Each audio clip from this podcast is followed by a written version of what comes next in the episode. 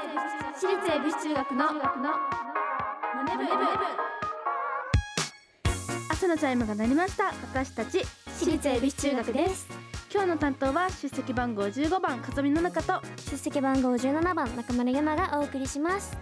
この番組は私たち私立恵比寿中学のメンバーがマネーお金について学び考え知識をつけるお勉強プログラムです。はい。相対性理論で有名なアインシュタインは知っていますかジナ？はい。そのアインシュタインが人類最大の発明といったものがあるんですけどはい。何だと思いますか？えなんだろう。なんですかね。これははい。複利というものです。はい。この複利というものは投資の基本なんですけど例えば100円を投資してはい。毎年10%儲かったとします、この儲かった10%は使わずに投資に回していくとどうなるでしょうか？ということではい。資料があるんですけれどもはい。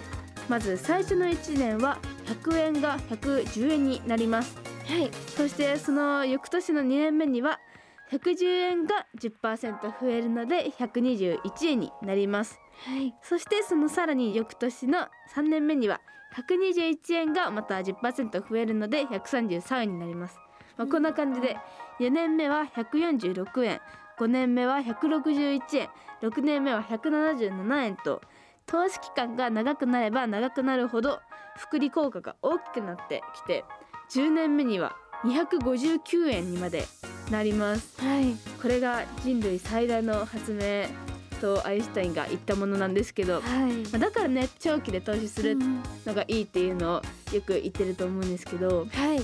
でも日本だと複利計算とかって私さっきそうスタッフさんに教えてもらったじゃないですか、はい。もうわからない。ってなってたけど。はい。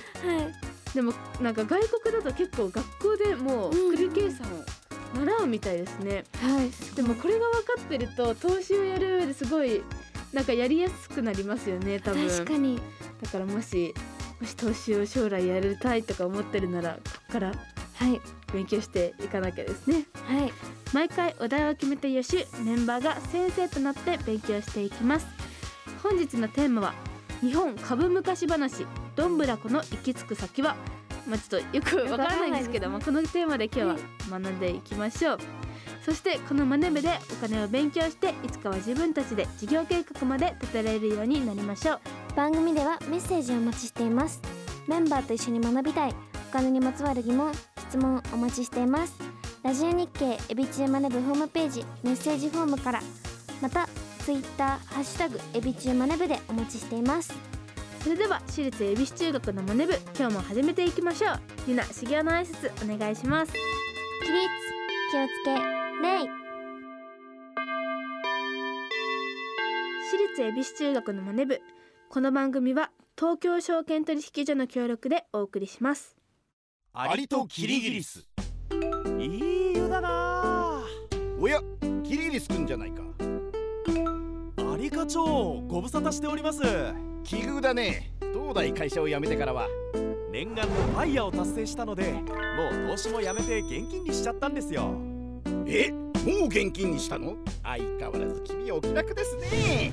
投資も辞めてしまうとファイヤーにならないでしょ。うその点私は職場で投資を学び働きながら資産形成を続けていますよ。また投資をしようかと思うのですが買い時もわからなくなってしまって。無様だなキリギリスくん私のように賢い人は一気に現金化などせず投資と一生付き合っていくんです。退職後の資産運用法も学んでいますよ。つまりはステイマーケット。これこそが余裕を持って余裕を増やす。JPX マネブラボ。投資に関する最終決定はご自身の判断でなさいますようお願いします。東京証券取引所。私立恵比寿中学の。ツイッターハッシュタグエビチューマネブでお待ちしています。今日の授業は日本株昔話。どんぶらこの行き着く先は。ここは学校の図書館ガラガラガラガラ。やっと授業終わった。息抜きに本でも読むぞ。あの瞬間入ったかな。ん？なんか本が落ちてる。何の本だろう？日本株昔話？聞いたことないタイトルの本だけどちょっと読んでみようかな。えーと昔々あるところにおじいさんとおばあさんが住んでいました。おじいさんは山へ芝刈りにおばあさんは川へ洗濯に行きました。あれこれ桃太郎だよね？確かそうだよね。おばあさんが川で洗濯をしているとどんぶらこどんぶらこ何かが流れてきました。やっぱり桃が流れてきたシーンだ。それは大きな株でした。株？おばあさんは株を拾い上げて家に持ち帰りました。桃太郎って桃だよね。確か大きな桃が流れてきたんだよね。家に帰ってきたおじいさんは株を見て言いました。大きい株じゃのう。よしばあさんこの株を食べようじゃないか。でも大きすぎて食べられないから割って小さくしよう。そうねおじいさん。株式も一株の値段が大きくなると個人投資家は買いにくくなるけれど株式分割すれば買いやすくなりますしね。何の話してるんだこれ。2人は株を食べようと割ってみました。すると中から元気のいい男の赤ちゃんが出てきました。やっぱり話は桃太郎っぽいんだけどな。2人は驚きました。おばあさん男の子が入っているぞ。本当ですねおじいさん。どうしましょうか。こんなに元気のいい男の子じゃきっと立派に育つに違いない。わしらで大事に育てようじゃないか。まるで今話題の人への投資ですね。今話題の？ん？これ昔話だよね。それにビジネスの話してんのかな？おじいさんこの子の名前はどうしましょう？うーん株から生まれたから株太郎でいいんじゃないか？かぶったろこのネーミングセンスどうなってるの？あらおじいさんいい名前ですね。本気で言ってんの？おじいさんとおばあさんに育てられた株太郎はすくすくと元気に育ちました。するとある日株太郎は鬼退治に行くことになりました。唐突だな急に鬼退治に行くって。まあでも確か桃太郎もそんな感じだったっけ。株太郎はおばあさんにきびだんごをもらって鬼退治に向かいました。すると途中で犬に出会いました。株太郎さんお腰につきたきびだんご一つ私にくださいな。そうしたら鬼退治にお供します。株太郎は考えました。確かに一人より複数で戦った方が勝てるかもしれないよな。きびだんごは減ってしまうがリターンが大きいかもしれない。よしわかった。一つあげようじゃないか。こうして犬はお供になりました。確かに一人で鬼と戦うのは無理があるよね。しばらく歩いていると今度は猿に出会いました。株太郎さんお腰につけたきびだんご一つ私にくださいな。そうしたら私も鬼退治にお供します。株太郎は考えました犬がやられたらそれでおしまいだけど猿もいればその分リスクを減らせることができるか。よしわかった。一つあげようじゃないか。こうして猿はお供になりました。確かにリスクは減らした方がいいよね。同じような理由でキジもお供になりました。あキジもきびだんこもらったんだ。株太郎は考えます。犬と猿を主力に置いて念のため空は記事に任せるかいざとなったらすぐに避難できるように距離は置いておいて。3匹に任せといて自分はいざとなったら逃げる気だ。鬼ヶ島に着いた株太郎は鬼に戦いを挑みます。よーしみんなかかれ。まずは犬が飛びかかります。しかし高級な缶詰タイプの寄せを前にあっけなくお腹を見せてしまいます。あーきびだんごより美味しいよね。次に猿が飛びかかります。しかしバナナを見せつけられた猿はバナナの方に飛びかかってしまいました。主力の2匹がやられた。しかしここでまさかの出来事が。念のため空で待機していた生地が鬼をつついて鬼をやっつけています。キジが奮闘してる。あんまり期待してなかった生地が意外にも跳ねたな。いやカブ太郎も戦いなよ。鬼たちは犬と猿の好きなものは知っていましたが生地の好きなものは知らなかったのです確かにキジって何が好きなのか考えたことないよ。そしてついに鬼たちは降参しました。カブ太郎は鬼たちが盗んだ宝物を奪い返して帰路に着きます。家に着くとおじいさんとおばあさんはお宝の山を見て大喜び。これはすごいお宝じゃ。おじいさんやはり人への投資は大切ですね。おばあさんドライすぎない？大きなリターンを得たカブ太郎とおじいさんとおばあさんはいつまでも幸せに暮らしましたとさ。めでたしめでたし。はい。はい。ということではい。ゆいな大変だったね。大変でしたね。もう最後の方すっごいマイクに近くなってましたね。いやーなんかすごい桃太郎とはかけ離れたお話になりましたけど、はい。まあでもねなこうやってお話にして考えてみるとちょっとは分かりやすくなりますね。なりますね。ゆなお疲れ様でした。ありがとうございました。はい、まあ、この話の中で一番重要なのはきびだんごを1匹だけでなく3匹にあげたことです。はい。主力だと思っていた犬と猿がやられてもキジが活躍してくれましたよね。もしもきびだんごを3つとも犬や猿にあげていたらやられていたことになります投資の世界でも同じことが言えてうん。絶対に大丈夫と思っていたものに集中して投資をするとそれがダメになったら財産を失うことがあるかもしれません。